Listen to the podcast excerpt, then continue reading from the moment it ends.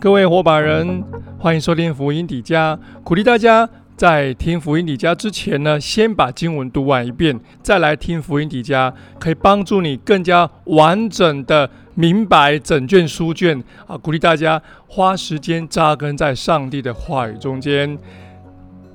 今天我们要来看教牧书信，保罗最后三封有记录的信是在生命晚期所写的，他写给他所授权的代表。提摩太跟提多，为了劝勉跟鼓励他们，因为他们在以弗所还有克里特岛兼顾教会的事工。提摩太在以弗所教会，提多在克里特岛教会。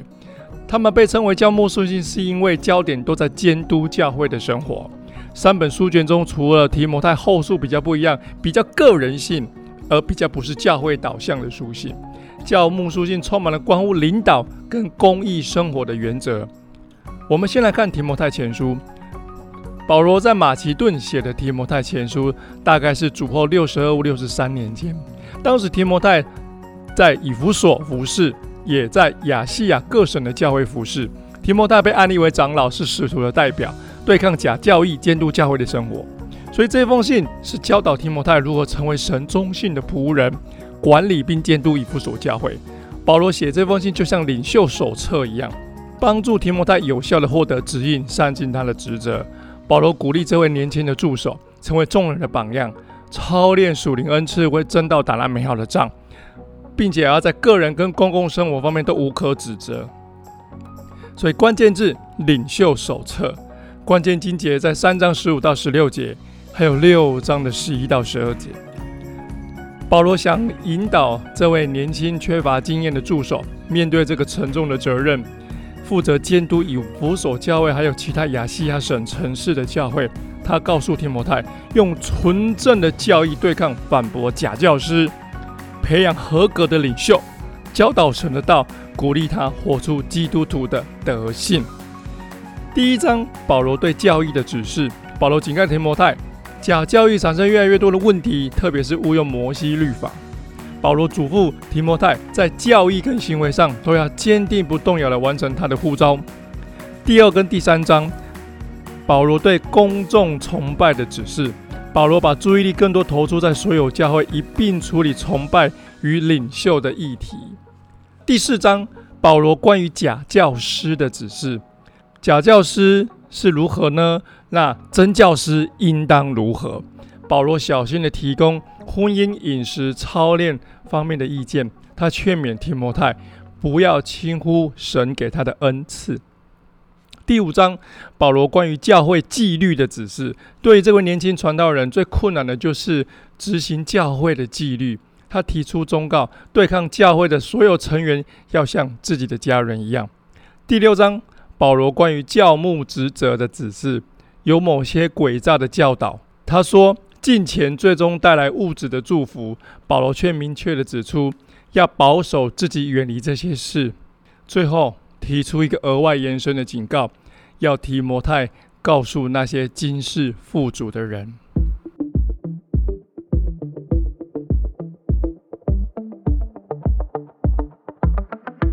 接下来我们来看提摩太后书。提摩太后书可以说是保罗写给他属灵儿子提摩太的遗书啊。在罗马监狱里面写的，传递最后智慧的话语，鼓励提摩太在充满反对势力与高难度的以弗所教会服侍，强调金钱生活的重要性。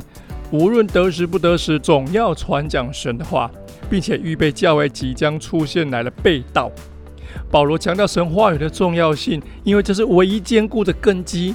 让人可以在外在的逼迫跟内在的问题中站立得住。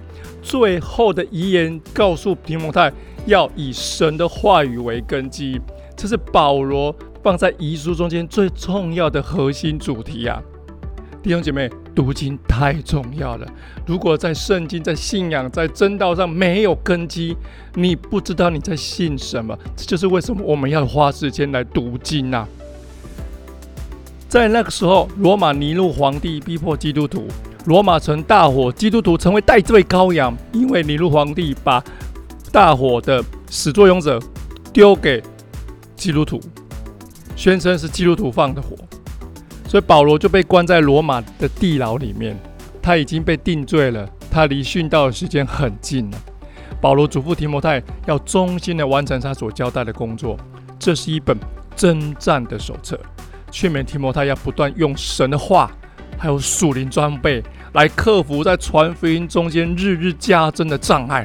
保罗教导如何面对外在的逼迫跟内在的分歧，还有欺骗。他以属灵父亲的身份劝勉他的儿子提摩太，克服他本性的怯弱，勇敢的传讲福音，即使会为此受苦。最后，保罗想念提摩太，想见他最后一面，请他来看他，也带来他个人物品。万一你来不及及时赶到，这封信就是保罗最后的见证，见证一个信徒在面对死亡的时候，在基督里的得胜。关键字在侍奉中的坚韧，关键经节在第二章三到四节，还有第三章的十四到十七节。保罗在地上的年日即将走到终点啦，他写信鼓励劝勉提摩太，人要站立的稳，来完成神的托付的任务。所以可以分为两个段落，第一章跟第二章，这是在讲到说，在现今的考验中持守，提摩太必须忠心，不要害怕可能来的逼迫。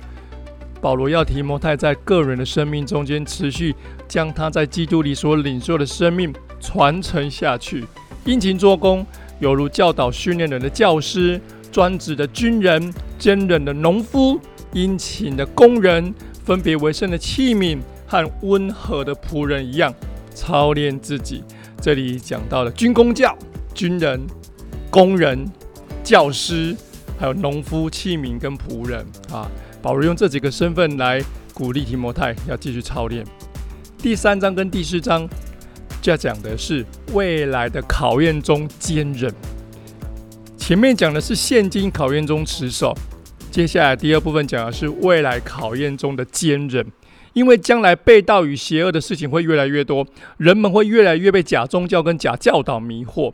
要提摩太必须毫不犹豫地运用圣经来纠正教义的错误与道德的邪恶，因为圣经是神所漠视的。鼓励提摩太要在圣经上装备，因为身为属神的福音使者，无论面对任何敌对的环境，都要传讲福音。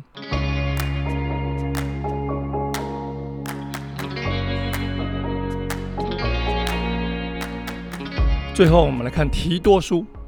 提多也是位年轻的传道人，保罗把他留在地中海的克里特岛，开展具有挑战性的任务，组织新的信徒成为地方教会。新创教会总是举步维艰呐。这份保罗向提多分享了许多关于教会组织的实用智慧。选择领袖必须在家中与职场上有被认可的品格与行为，以监督教会的工作。另外，因为克里特人以不诚实和不道德著名啊，所以提多最强调基督徒的生活需要公义，特别是那些奉割礼的假教师错误的带领，造成教会分裂，必须快速的察觉出假教师，并把他赶出去，并鼓励各年龄层的教会成员都要在教会发挥活耀的功能，活出与他们所宣认的福音相称的生活。所以，不管什么样的年龄层的族群，只要是教会的会友，都必须留心行善。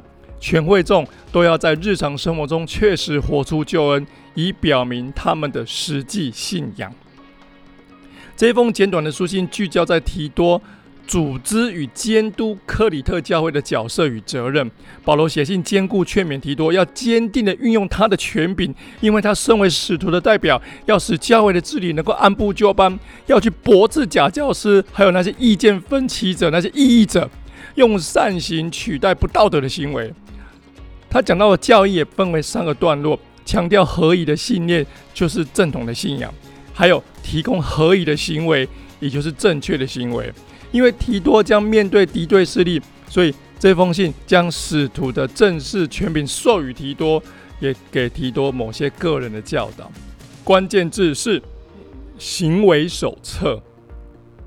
关键经节在第一章第五节跟三章第八节。保罗写这封信来鼓励并协助提多的任务，他强调纯正的道理，并警告那些扭曲真理的人。这是一封行为准则的手册，强调善行与教会中不同的群体应有的合宜行为，分为两个段落。第一章设立长老，就是设立领袖的仪式，告诉这些属灵领袖必须要先符合资格。特别重要的是，还有那些假教师所带来的搅扰。他们用犹太人荒谬的言语诫命来瞎搅和，使许多信徒混淆。所以劝勉提多要用金钱的领导跟纯正的道理来克服。第二个部分是第二章第三章，在讲到设定各样的秩序，教会内不同群体所扮演的角色：老年人、老年妇女、少年妇女、少年人与仆人。对基督的认识必须影响每个群体的改变，以至于他们的见证能尊荣神呐。这是提多书。教牧书信，我们今天到此就告一段落啊！鼓励大家把经文读完。谢谢大家收听福音底家。你听完福音底家今天最后一集。想必你已经完成你的所有读经了，所以你才最后收听这一集福音底家。恭喜你已经读完保罗的十三封信了，你已经真的能够体会到保罗宣教的爱，也真的能够在上帝的话语中扎根。你是对神话语有根基的人，祝福你，你是被上帝话语充满的人，太棒了，哈利路亚。